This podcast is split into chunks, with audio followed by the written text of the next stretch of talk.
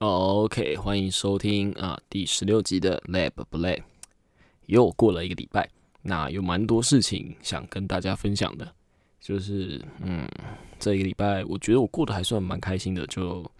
该做的事都有去做。然后上礼拜周末还去打了一个就是老师杯，就是大学以前系队的排球杯赛。然后，因为大学的时候打的会是叫做大什么什么杯嘛，先看什么，你会听过大话杯啊、大石杯、大神杯之类等等的的杯赛。那那个大就是指大专院校嘛，大学生就是大学在打的。那后来也会出现这个老老石杯、老神杯之类的，那就主要就是给校友们去，就是一些比较有心的校友 OB 们，然后他们去办了这个比赛，然后让大家可以回来，就是有点像打开心，然后打。身体健康，然后让大家有点是有个机会的出来体验一下比赛氛围的一个场地这样子啊，所以呃这周末算过得蛮开心的。然后因为这个老石杯，它排球进行的规则是混排规则，就是男生跟女生混在一起打，然后所以因为是混排嘛，所以网子是用女网的高度去做，那女网的高度导致。就是其实要施加很多就是额外的规则啊，才会让比赛比较公平一点。就像是说什么呃，一场场上六个人中只能有最多到三个男生队员，然后在打排球的过程中，就是从一传、二传到三传中间，三球总共是需要至少一个女生出球，然后以及就是男生只能在后排，就是三米线后面进行攻击，这样子种种的呃一些规则啦。对，所以其实，因为我从大学打排球的时候，其实就一直没有特别的厉害，没有特别起色。就从以前打到现在，其实学弟啊、学长都一直都是比我强。那我只是真的是出于自己还对排球有兴趣吗？就是觉得它是一个就是可以过去呃蛮喜欢的运动啦。所以其实我还是有坚持到现在。虽然每次打完一个。可能一个杯赛，或者可能打完一次球都觉得，嗯，那我的排球生涯就到这了，差不多可以收山了，差不多可以做完了。但总会有一个契机可以继续打下去，就也蛮奇妙的。那不知道可以打到什么时候？对，那因为这个老石杯可以值得分享，就是因为，嗯，我自己觉得我从以前到现在排球都不算打特别好。那唯一有做的比别人好的事情，可能就是一直打下去吧。毕竟大学的时候，大家就是我同届的啊，或者是一些学长学弟，总会是当时比赛的先发选手。那我从大学大一到大四，我可以很笃定，就是说我完全没有当过先发选手上过场。我一的工作就是老位置一直翻牌翻牌翻牌。那像今天刚练完球，然后也是有跟一个学弟聊到，就是说。其实我也不知道为什么会打这么久，就每一次都会觉得为什么会打这么久，那就是莫名其妙打这么久。所以这样算一算，你看从大一到现在，大一、大二、大三、大四，硕一、硕二、硕三，然后现在硕四的年纪嘛，虽然我没有在读书，但总共就是你看，就八年就这样子，不知不觉也变成一个，诶，一个打老油条球的一个人。对，所以其实还蛮佩服自己可以这样子打这么久。那因为在比赛那一天就是打混排嘛，我我主要开始我觉得我排球变好也是在硕班的时候，在中院打那边的女网混排，然后才有慢慢学会一些可能接球的技巧，或者是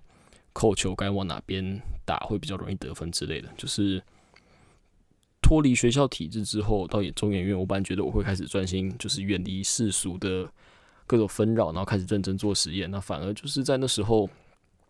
才开始认真打排球，所以说也蛮有趣的。对，那所以那时候打的排球，那时候累积的基础就是各种不是强扣啦，但就是可以掉各种奇奇怪怪的球，或者是发一些诶奇怪点位的球之类的。然后反正老话一句，就是能得分的就是好球。就有时候就是像做事一样，有时候不一定真的做得好，反正可以达到那个目的就好了。那过程不要不要太见不得啦，就是还都符合规范，但是可以做得好就好了。所以我在这方面也算走出自己的路吧。虽然那天的老师杯杯赛我们没有得名，但就是其实我应该大枪那天基本上都有打到球，所以应该也算一个蛮开心的过程。然后我在有一局对，好像是忘记是加大还是中山一，好像加大在打他们的时候，然后有一局是我发球，然后那时候就都是发一些那种短短软软的，然后或者在三米线前面掉下来那一种，然后还去特别发一些比较刁钻的位置，就是可能主攻位啊，或者是呃，就是可能比较后面的那个两个人中间的位置啊之类的，然后所以那时候就大概连发了，我不知道有可能五到。八分吗之类的，反正就是发出了对面一个暂停，然后后来再再 run 个一轮之后，又轮到我发，然后继续发一些奇奇怪怪那种球，然后反正后来发一发之后，对面又叫出了另外一个暂停，蛮开心的吧？就是那一天的记忆点。所以其实那天要发完之后，虽然那个比赛最后输，但我觉得啊，算我今天其实差不多达到了，我已经开心了，我已经达到今天的一个 checklist 的 checklist，就是我发出了对面两个暂停哦。这些事情从以前到现在都完全没有发生过，所以那天还蛮开心、蛮自满的。可以说，应该会被我说嘴到说嘴一辈子嘛？应该有机会说嘴一辈子。对我当时在打老师杯的时候，我女排发球，然后我发到对面两个站就打出来了之类的。对，好，所以讲完了就是周六老师杯的杯赛一个相关的有趣的事情，然后接着可以来聊一下就是。因为上次录的时候是周三，然后我那时候周四去面了一个台湾综合研究所的一个工作，那这边来跟大家分享一下我那天看到的事情。这样，那台湾综合研究所那时候他面发我的工作是一个类似呃工也不算工程师，就是一个简单说就有点像去当顾问的感觉吧。他们想找一个。呃，化学背景、自工、化工背景的人，然后去做就是资料的，有点像是收集整理。那那时候在说的，就是因为台中院那个单位，他们说他们在做的事，就是要做氢能、绿能的发展，然后还有 CCU 等等相关的事情。那由于这个单位是因应政府新的政策而产生的单位，所以他他们其实蛮新的，就是。现场去聊天之后才知道，他们今年算是第一年刚完成嘛，就第一年刚建立这样子。它原本是隶属于类似产业发展处吧，什么产发处还产发署之类的单位。然后他们现在就是为了应应就是国家的能源政策，然后分就是新建立的。那么比较像是国家的就是智囊团嘛，就是那些做。高官决策的人们，那他们可能做出某个决策，说：“诶，我们的氢能或者我们能源议题要在什么时候、什么时候达到什么标准？”但他们因为主要都不会是那些相关背景的人出来的，所以他们就是需要呃一些专业的幕僚嘛，或者是一些比较专业的人员去做一些政策的定定。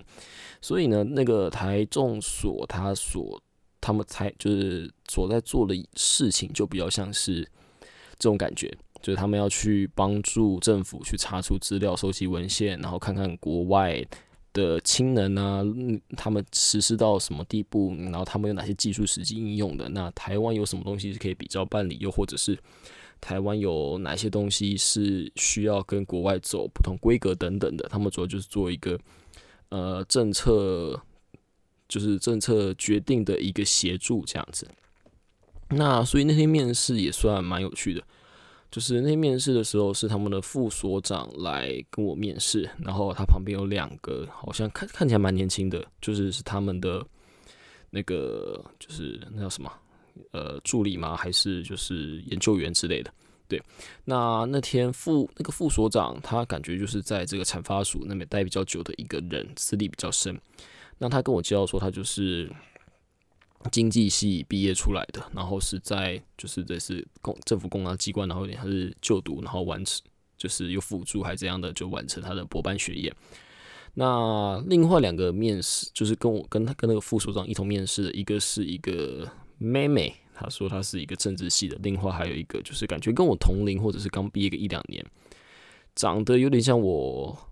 诶高中呃大学同学，一个叫杨玉元的人，就是看起来就是一脸理工样。的人，然后他就是一个化工系的，所以蛮有趣的。那些面试的人总共是三个完全不同领域的人，然后就是从经济、政治到化工都有，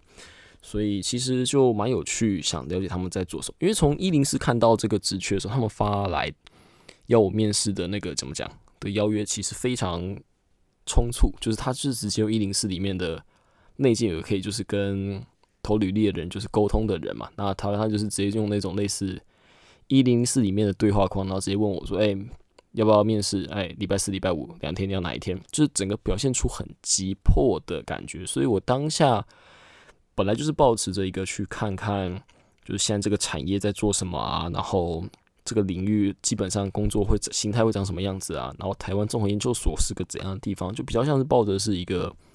呃好奇的心态，就是一个想去看看说哦，台湾这个产业，这个能源产业会做起来会是个怎么样子？我是抱着这样去玩、去探怎么讲、去参观的心态去那个面试啊。那那个台中所就是在师大附中，呃呃，对，师大附中附近。然后面试就是刚刚讲到那三个人嘛，所以那时候就开始面试啊。然后那个副所长就说：“哎，就是看过你的资料，可不可以请你简单自我介绍一下？”所以那时候讲到自我介绍，那时候本来想说：“哎，啊不是你们都看过我之后才想发我过来吗？我以为你们想问我一些比较专业的问题。”所以那时候其实我在当下就想说：“那我自我介绍讲到什么程度才比较好？因为你都自己说你们一个经济系一个。”政治系，然后一个化工系，那我总不可能教我大学做的研究、硕班做的研究吧？就感觉你们讲的也，说实话，就是我讲的再多，你们也觉得哦，就可能也不是你们想听的。所以我基于这样的思考之后，所以我讲的内容就比较偏向他们可能有兴趣的。我就很快速，大概就三十秒，就讲一下学历，然后做什么事情，可能拿过什么奖或做过什么事之类的，然后我就切到了。就是开始表现我对绿能或能源议题好像很有研究一样，就开始讲我前几集有讲过，就是廖俊志教授他们家所最近推出的一个技术，就是减碳燃氢啊。然后就说，哎，我其实在研究所的时候，因为待在中医院，所以在中医院的时候就其实很呃 follow 他们家在做的一些技术啊。当时就是他们用那个大肠杆菌，然后就是做了十七株 mutant，然后可以一路把呃，carbon dioxide 就是二氧化碳，就一路变成了所谓的 methanol，就是可以变成甲醇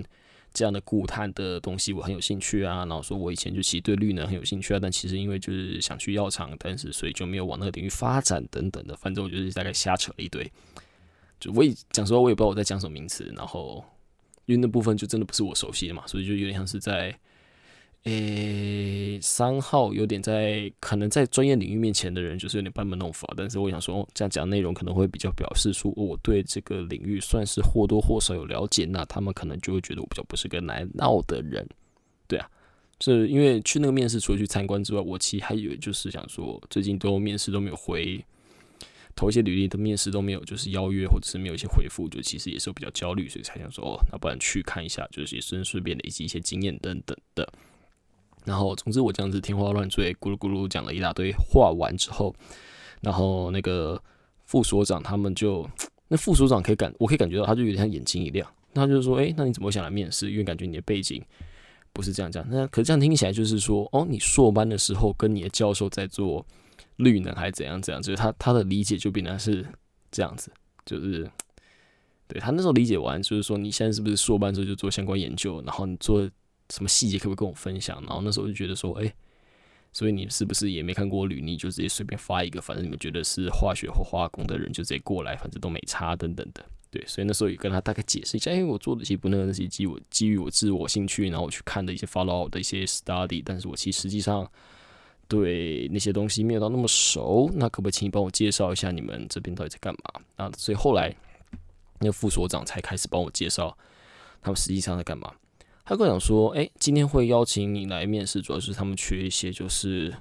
工程，就是所谓的二三类的人才吧，可以这样理解。因为他们要做的事情是政府产业，就是政府政策，然后怎么去拟定的一个幕僚，所以他们需要的是各个领域的专业知识，然后去就像是同整去完成一个议题这样子。所以他这也是说，为什么他们后来经过这一年的。”尝试，然后他们发现他们需要发的人是化学化工的人，因为他们这个单位是第一年刚成，就是刚成立，所以他们他们第一年要做的事情，他们他们的的计划是说要去统整，就是国内国外的氢能以及 CCU，他们那些东西做到了什么程度，然后以及他们呃的未来规划或者是一些应用等等的。他们第一年有点像在做资料大统整，就是先规划，先先了解说这些东西的背景啊，然后技术到什么程度，然后他们明年后年之后才会开始是比较是对台湾西部的研究吧，就像是说那个减碳。燃氢的厂要设在哪？要设原本好像说设在小港、高雄那边呢，后来想我说现在要跑台中，不知道当下当下听到的一些信讯息，对，然后或者是说，哎，那这些东西实际上要怎么去弄啊？怎样样之类，就变得比较像这样子。所以为了达到就是那些议题的定定、详细方针定定，他们就需要。呃，可能就是政治相关的人去做，就是一些政治议题的探讨，然后经济相关人去做一些经济议题的相探讨，然后化工相关人去做一些化工议题的探讨，然后最后独立作业之后，再有点同等出一个完整的大报告交出去给政府，这样。那所以其实我当下听起来，呃，这个这个这个产业或者是这个台中所他们在所做的工作，我当时听起来虽然有点没有礼貌，但我觉得听起来就有点像是在一个。名为绿能或名为氢能的一个通识课上面，然后各个系的大学生或者是一些比较真的不是那个领域专业人士，然后被原来是因为工作、因为学分、因为有必要，然后去强迫去完成这个议题的报告，这样就我当下听起来比较像这样子，所以那时候某种程度也是因为听到这个原因，就觉得哦，那可能这果然我还是不能进去做这方面工作，因为。因为简单的说，就是在面试的时候，那个副所长就是跟我讲说，如果我们需要一些看得懂这些详详细资料的人进来帮我们做这些事情，所以你在工作的时候，你比较会像是独立作业，就是我们也不懂你的东西，那你可能也不懂其他领域的东西，所以我们能做的东西就只是把一个大议题，那我们可能会把分散成很多小部分，但那些小部分会是你需要去独立完成的，对。然后那时候副装就说：“如果你是个喜欢研究的人的话，那我们这份工作很适合你，你可以一直不断研究，往下去研究下去等等的。”对。但是他那边是责任制，所以因为那个议题或者是那个工作那个进度没达到的话，你就是基本上还是得花时间去把它完成。又或者说你跟一些厂商或者是一些。诶，可能实验室的一些教授什么的，你们要约时间，你们要去看一些实际参访等等的那些东西，也是要花些额外时间去完成的。所以，基于这样的认知，我听完之后内心就觉得，嗯，那这个地方看起来真的如同我的预期，就是一个很缺人的，呃，也不能说死缺，就是一个很缺人的地方。但讲实话，我觉得如果你是一个。已经很喜欢、很想要一个公务员生活，然后想要轻松一点，然后想要可能有点弹性，但是又不会到压力太大的话，那个工作可能算还不错的，因为它地点算近嘛，就是在新一路上，那师大附中附近。然后他工作内容，讲实话，听起来我说实，我觉得算轻松，就是你就去整理一些报告，然后反正真的去审阅你资料的人，他们也不会是那方面的专家，所以。你就会是你自己的老板的感觉，那好处是这样，但坏坏处就变成是你在做这些事情的时候，我觉得如果我今天做的话，我会做到很怀疑自己，就是我这样去解释某一些数据，这样真的是对的吗？就是就像我不是化工，我不是做工程的人才，但假如我现在去看一些，就是可能他们呃化学厂，又或者是他们就是减碳燃氢的那个技术的机组，然后他们要做到什么怎样的效率等等的那些东西。我相较于那些经济系或者是政治系的人，我可能又比他们更靠近一点，那就变成他们会听我说的话。可是我自己又觉得我并不是那些相关领域的人，所以导致我讲出这些话的时候，我抱着自己抱有的出那个就是会有那个怀疑，但是我那个怀疑，我又没有人可以去怎么讲对照答案，就是没有人可以引导，就没有人可以去教教你怎样是对的，所以其实。这件事对于我本身的自己职涯的规划，我觉得就没有到那么的好，对啊，因为我还是期望工作前期可以算是累积经验吧，然后那个累积经验算是有意义的经验，就是你知道怎样做是对，然后怎样是错，然后你可以比较快速的去完成这个类似刚出社会新鲜人的阶段。而不是加入一个类似，就是以公司比喻，可能新创团队，又或者是加入一个非专业领域的的团队，然后大家做的像是大学生，或者是比较年轻人在做的事情，像营队在做的事情，就是大家一起同诊，然后大家一起做一些报告，然后交出来的样子，是不是真的是专业的？也没有人来帮你去了解。就是关于这样的工作，我没有到那么想要，就是我还是希望可以在自己期望发光发热的领域，或者自己想要去钻研的领域中，做出一些比较有贡献的事吧。就是，所以后来。当下面试完之后，我基本上就是抱着哦，我应该是不会真的去那家公司，但我还是跟他们聊了，因为就是那个面试期讲说啊，十分钟大概就问的差不多，他们就很想要赶快，就是问我什么时候上工啊，然后第二次面试什么什么时候啊，你会不会表现你的刚刚那个样子，你对于亲人的了解给什么院长看啊，他们欢迎我啊等等之类，就他们其实感觉很真的很赶鸭子上架。但是因为就是也不知道问什么东西，所以后来我反而就有点像是想真的去了解说台湾的氢能或者是一些绿能的发展到底怎样。因为有兴趣的人的话，可以去查，就是有一个叫做台湾能源十二大战略的东西。那这十二大战略是什么呢？就是它里面写的十二个纲领。那十二纲领是指台湾到二零五零年会希望可以达到怎样样程度的一个类似就是政府的计划书吧，你可以这样理解。然后其中就会讲说，哎，绿能的应用啊到什么程度啊？然后离岸风电发电或者太阳能要到什么什么程度啊？又或者是就是电动汽机车，然后电动呃要什么？电动的公车要什么时候普及啊？所以其实这东西蛮有趣的。呃，觉得电动车真的是会是未来趋势啊，因为如果都已经这么硬硬生生的写在国家纲领里面了，这个刚需或者是改变就是会需要的。那呃，这东西真的会。现在看看起来，还有些人还是觉得电动车是一个蛮可笑或者是比较遥不可及的东西。但台湾未来需求到二零五零年，应该真的会是希望先统计啊。因为像我记得，好像在二零三五还二零四零的时候，他们就希望全台的公车就全部都换成电动车，然后诶，共享汽机车的普及有写在那纲领里面，那是我看完比较印象深刻的。对，所以对。呃，有点有点扯远。总之就是刚刚讲的，就是能源发展什么十二大战略之类，有兴趣的人可以去查一下。我反正回到话题，就面试的时候，因为就是我觉得那个面试已经差不多，但是就是既然都来了，想从中探到一些比较有趣的事情吧，就是看可不可以探出一些素材，然后让我现在可以在 p o c k e t 里面讲之类的。所以那是比较进入闲聊阶段，我就跟他聊说，我之前当兵的时候在马祖，然后在马祖当兵的时候，其实基本上都会看到大陆的。离岸风电发展的很好，因为大陆离岸风电就是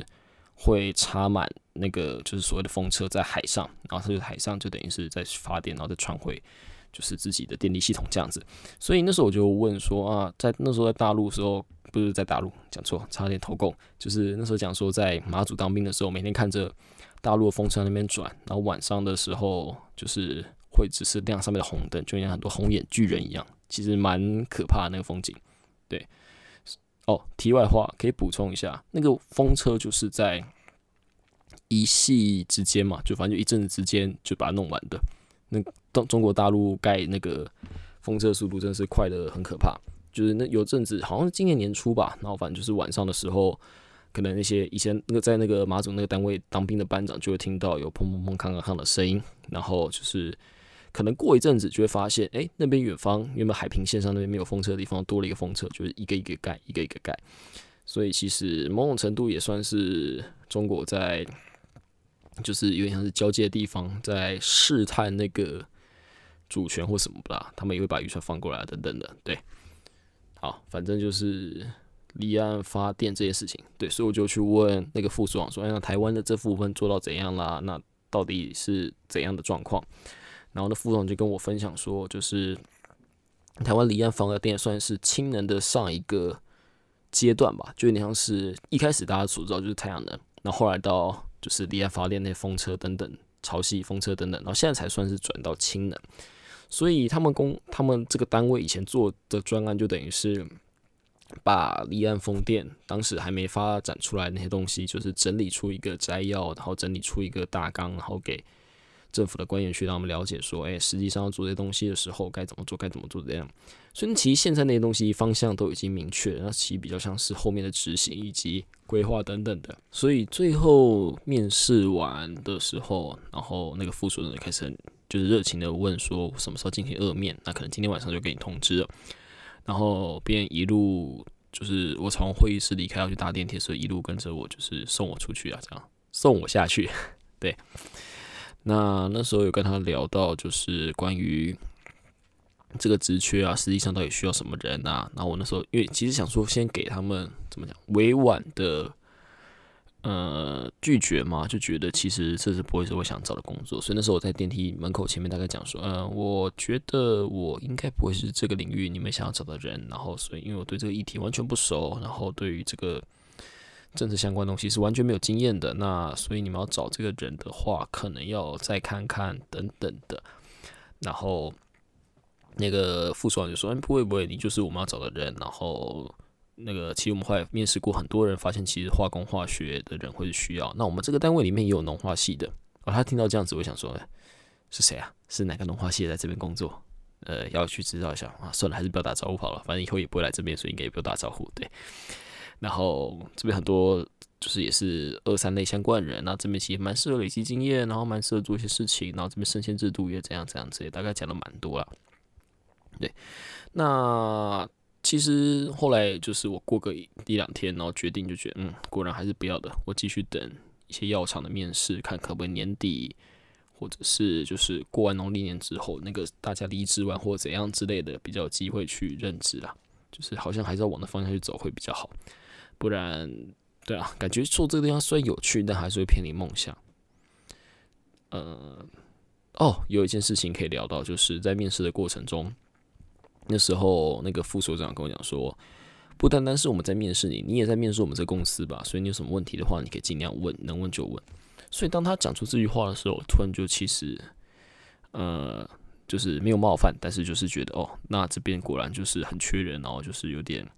掉价的感觉吧，就变得是是你们公司需要我，而不是我需要你们，所以就变成是让我来这些医院，就觉得哎，好像真的还好，我毕竟是可以做出选择的人这样子，所以。但他们讲这些话，我觉得他们作为一个面试官，可能比较比较没那么合适的状况吗？或者是就他们实际状况真的很缺人了？因为就是他们讲出这些话之后，会让面试员瞬间有一个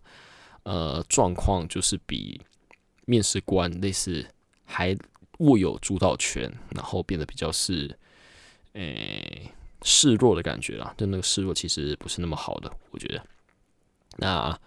我在明天又会一个新的面试，所以等于是我下礼拜我有话题跟大家分享。他明天要面试的工作是在国卫院的一个药物创新研究的单位，然后去做也硕士级研究助理这样。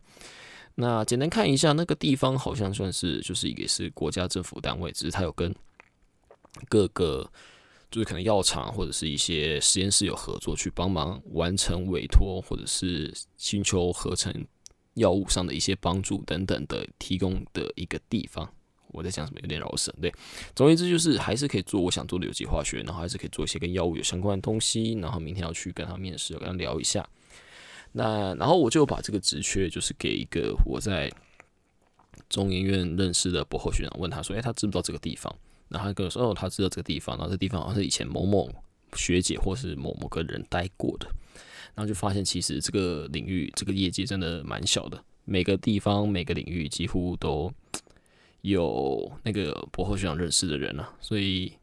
当下看到，就是有先给那个学长过目一下，让他知道说，哎，这个地方是不是好的？因为就是我看起来觉得还蛮好，但我很怕我有什么疏忽的地方，然后其实际上没那么好等等之类的。对，所以如果顺利的话，下周就是有一个新的面试可以分享。那至于最一开始那个面试说要等一阵子的那个，他是刚刚好不多不巧，就是正好在今天就跟我说，哎，他们在这个月内会决定，然后说我还是他们的 candidate，就我还是他们的候选人之一的，就是希望我呃等待啊，跟他们就还特别有寄一封信过来，就是我大概在一个礼拜前有寄给他们 HR 问说，哎，那你现在进入到哪了？那问我们被淘汰啊？如果被淘汰的话，我就找别工作等等之类的问，那就都没有回信了。反正都是今天他们那个主管，那个 Man Ken，就是药物化学那个主管，然后后来就是发了一封 email 给我这样子，所以有点让我重拾希望吧。如果可以的话，还是一开始希望就可以一开始在第一家去面试的工作直接开始上班这样子。毕竟去业界好像还是一个比较实际跟比较快的路啦。比起在一些政府公家单位累积经验，然后再去业界的话，如果可以直接进到业界的话，我觉得那样比较符合，或是那样真的是一件很幸运的事情。对，那聊完了我自己最近近况，然后我想最近比较跟那个叫什么，我所知道的范围有关的话题，可能就是中国大陆那边新的梅将军这件事情。那为什么会想聊这件事情呢？因为在上一集就是我讲了，就是关于翁启慧他们那个技术被那个 IUPAC 评比为就是十大二零二三十大化学相关技术之中其中一个，就是 IU 那个翁启慧团翁启慧老师他们团队的那个减糖疫苗，就是把蛋白质然后去把它表面的那个糖 coating 修饰把它弄掉，然后让我们做出一个更广效的疫苗这件事情。那我在批语的时候，我就说那像是一个嚼烂口香糖。然后我就有一个，就是我的高中朋友，他他是我听众，然后他就跟我讲说，他听到我在讲这些干话，或者在讲一些比较，就是他们就是可能一些一些比较有趣的东，就是比较专业、比较深的东西的时候，他反而觉得听得蛮有趣的。他就反正他反而是喜欢听我讲这些东西。我就觉得，嗯，果然一个市场里面到底会各有所好，这是蛮有趣的事情啊。因为如果从点阅率上看的话，就是大家会偏好两人的访谈节目大于就是胜过一个的 murmur。那两人访谈节目中又会看主题去选，可能某些职业或某些 title 的人就会比较受欢迎的点阅率比较高，那可能某些 title 或某些状况人的点阅率就会意外的比较低等等的。所以其实如果真的要做怎么讲最有效率或者最广效的做法的话，应该就会是以疯狂呃。疯狂 fit 人，然后疯狂找人来上节目，然后找到各行各业，甚至去抱一些大腿之类的，可能会是最快的成功捷径吧。如果真的要这样讲的话，但毕竟这个节目的初衷还是算是在一个算是记录生活或是一种尝试的呃媒体啦，就是想我想让自己去做一些有趣的事情。所以当有人说，诶，他觉得某某样还很有趣，尽管可能他们算是少众。然后，所以我还是会去做了。就是我到现在还是不懂，就是为什么会有人觉得我是一个人在那 murmur，然后他们讲这些话会很有趣，就是对吧？到底怎么办到的？就是真的，我唯一会就可能像是好，就是最常大家最常听的 p o c k e t 就是那个排行榜上面就会是古癌嘛。那像一开始做的时候，其实就直接讲明白，就是其实也是有点参照那样的形式去做，就知道哎，一个人讲一些专业话题，然后。跟大家闲聊，然后跟大家做一些分享等等的，但毕竟那是一个很厉害的存在，就是我也不会觉得说我自己就可以立刻达到那样的高度。但，呃，如果有机会的话，变成就是生物化学界的另外一种癌，呃，生物癌、化学癌，我不知道，化疗癌，就是如果可以做到那个程度的话，我是觉得那是一个还不错的成就。但其实讲说，现在不用想那么多，反正就是做一步算一步。毕竟这个节目。周遭会听的朋友越来越多了，然后甚至是一个不知道算好还算坏的消息，就是我今天去学校的时候，然后我让我以前大学时的指导教授，呃，那个就以前老师也知道了这个节目，然后他就是在今天放学回家的时候，他跟我分享说说他其实在开车上听，然后听到就是第十五吗？对，第十五集就跟那个那个澳洲袋鼠博士讨论的那个东西。对，然后他就听到我骂脏话，就是我在那边讲那个那个袋鼠土博在那边说什么，你不会不要那么拘谨吗？你可不可以轻松一点啊？就是以前不是这样子，你不会讲说什么，请你帮我分享，你可不可以拘谨？然后那时候真的是有点，那时候真的有点燥，就觉得说，看那当主持人最近很麻烦，然后你这个受这个来宾还这么受这么不受控，因为乱讲话，然后所以当时真的直接不要这样话，就说，你他妈的赶快给我分享你要讲什么东西，那这样子可以吗？所以。我的以前老师就特别把这句话 highlight 出来，然后，嗯，就嗯，感觉有点五味杂陈了。虽然可能老师本来就知道我平常讲话会长这个样子，然后，诶，比较就是一个比较粗鄙一点的人，但没想到这样的怎么讲，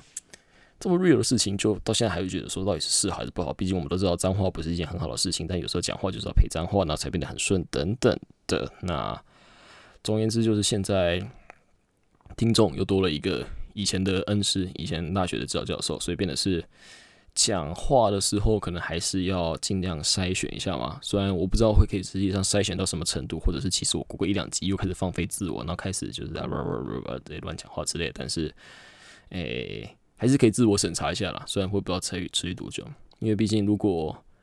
如果是优质节目的话，那就等于是可以请以前就是那个老师去帮我推荐给现在的学生，或者是一些他有在更认识的人。那反而可以比较达到就是这个节目一开始最设立的初衷，就是说，诶。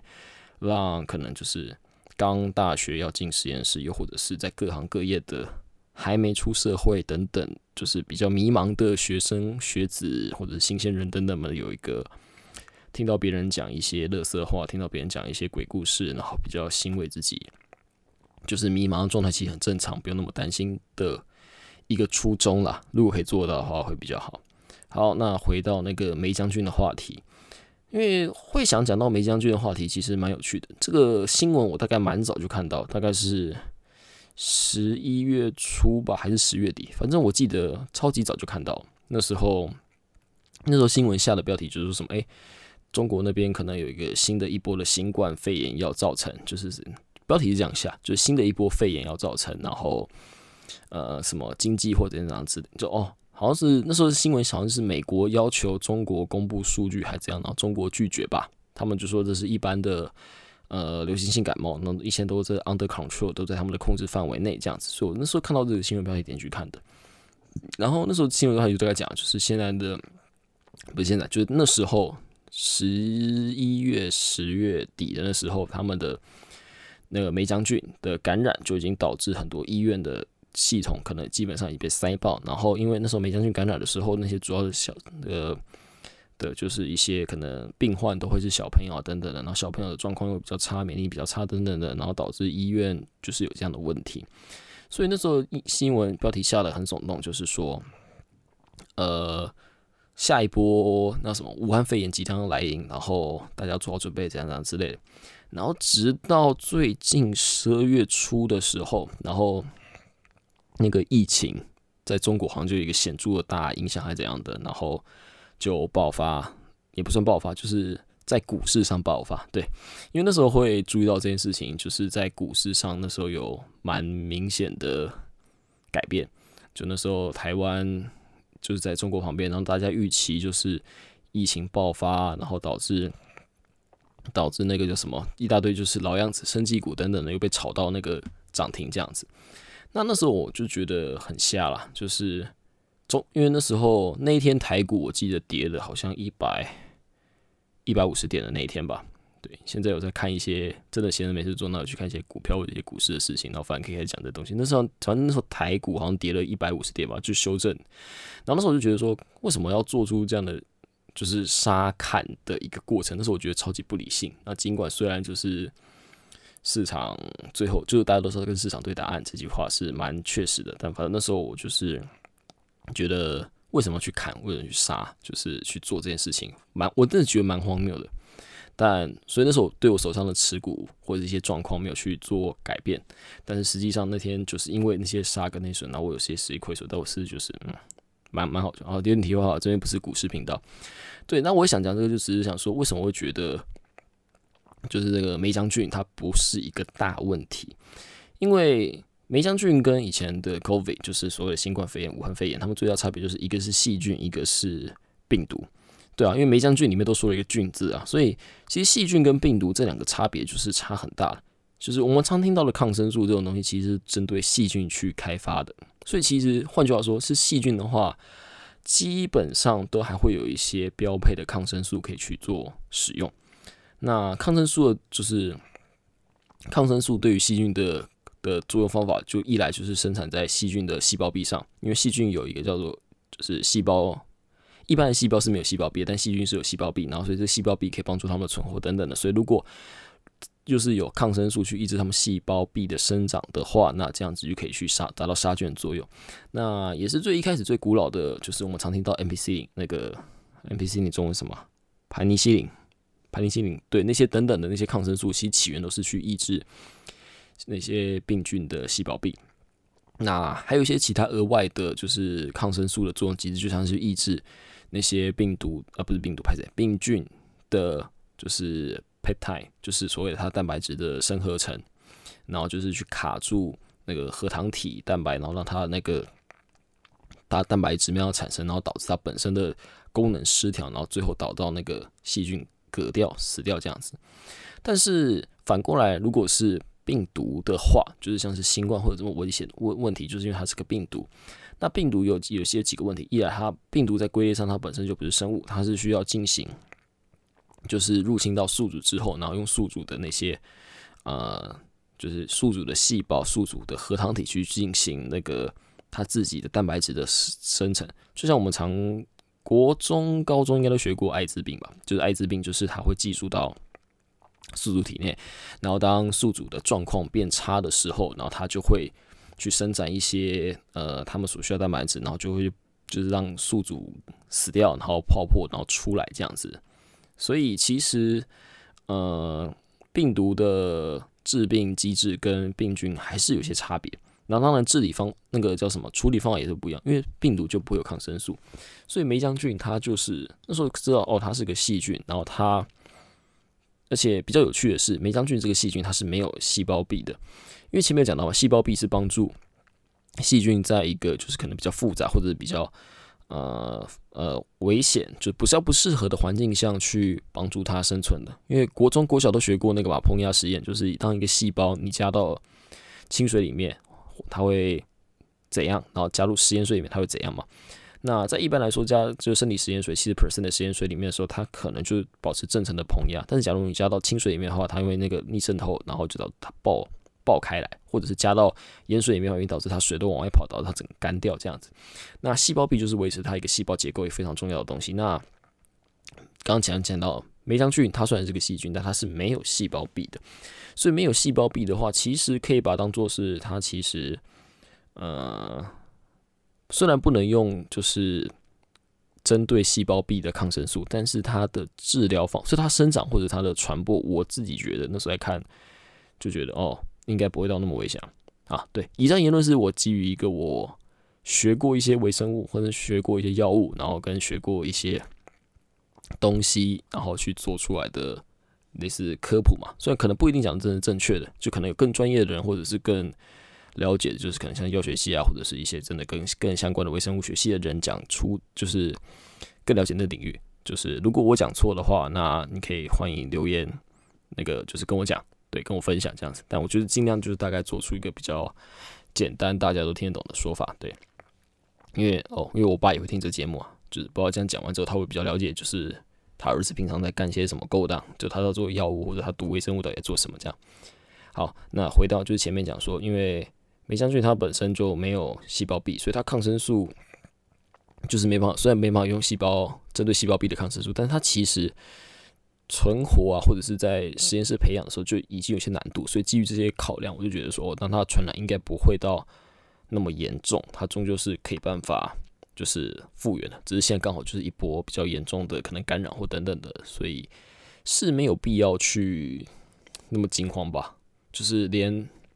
新冠肺炎大家都挺过来了，那单单的病菌的这种传播应该不会至于到封城，不会到就是可能造成交通堵塞等等的。当然那时候股票市场就是也没在跟你差小这些，就是那申请股全部涨停，然后那时候刚好现在蓝白河刚好好就是破局，然后那时候观光股那些预期蓝白河会导致往中国可能小三通或者是什么航班增加，那些观光股也都开始。就是开始杀，就是开始修正回来了，所以其实蛮有趣的。看到这东西，大家因为恐慌而进场，然后又因为恐慌而抛售掉那个股票。对，所以嗯，大概就是这样吧。好像也没什么特别可以讲的，就是我想分享一下，就我对梅将军这件事情的看法。那也不一定是真的对，就真的是纯粹是我个人的看法。那背景知识什么的，有兴趣的人可以自己去网络上补。那相信网络上维基百科什么都写的蛮清楚的。好，那这集节目就差不多可以到这一边啊。感谢就是有在收听的人，虽然现在的受众可能越来越有推广出去，那可能之后连老师或者是不要另外一个，因为哦，今天回去就是以前大学的话，系就还有看到另外一个老师。那我跟我们在跟那个老师分享说，呃，我们有在录这个节目啊，然后你可以听某些人，就你知道我，就你们都知道我那些朋友就是比较讲话比较靠背，就是比较一些直接的那些人，他们大谈某一些领域或者某一些。就也不能说大谈，就他们分享某些领域，或者是自己在某些实验室所遭遇的事情的时候，我们就跟老师讲说：“哎，你也可以听到我们这些学生在讲什么。”那老师就说：“啊，其实某种程度上，就是你们讲的也不一定是真的是对的。那你们讲的东西可能对老师而言也是不公平的，因为你们都没听到老师方面的部分。那老师方面。”也是蛮辛苦的啊，等等等等等等的，就他那个老师大概跟我们讲这些东西，所以那时候讲，嗯，确实有道理，就是因为毕竟这个节目，我我也没有预期到可以去邀请老师或教授比较这种专业向的人士来我们呃节目上分享，就现在都比较是用我同温层又或者是我同年龄同届相关认识的一些，还算是新，就其实也算是就是新鲜人，也在实验室没待那么久的人，然后去做这个访谈了。所以那时候当下那个老师说完这样的 feedback 之后，我觉得嗯有道理。所以那时候我尝试记一下，说哎老师就是缺你过来进行分享啊，你这样来分享的话，的节目会更精彩等等等等等。不过那个老师就直接跑去做他自己的事情了。所以不知道有没有机会以后可以就是邀请到更加专业的人嘛？或许以后就是可能我开始上班了，然后可以去可以去找公司的主管或同事等等，就可以讲一些比较。或者自己实际上提到一些更加业界或者是比较实际的内容吧，就比较不会像是现在，就是看看新闻啊，然后大家有什么感想就讲什么的那种感觉，或许会更加贴近，就是我想要的节目形式。对，那除了那时候就是遇到的那个另外一个老师，那我之前的指导教授他也说说，哎呀，你在录 podcast 的话，你就要读个博班啊，你要 lab 不累，这样你读了博班之后就 lab 就可以聊出更多东西啊，等等等等的。嗯，OK，呃，好像每次都会被劝要读博班，但我到现在就是很很感谢老师的赏识啊，就是说，哎，你可以去可以去读个博班，但我到现在还觉得说我并不是一个合适读博班的人啊，就是，哎，再看看吧，再看看，对，先这样，对，好，那这期节目到这，拜。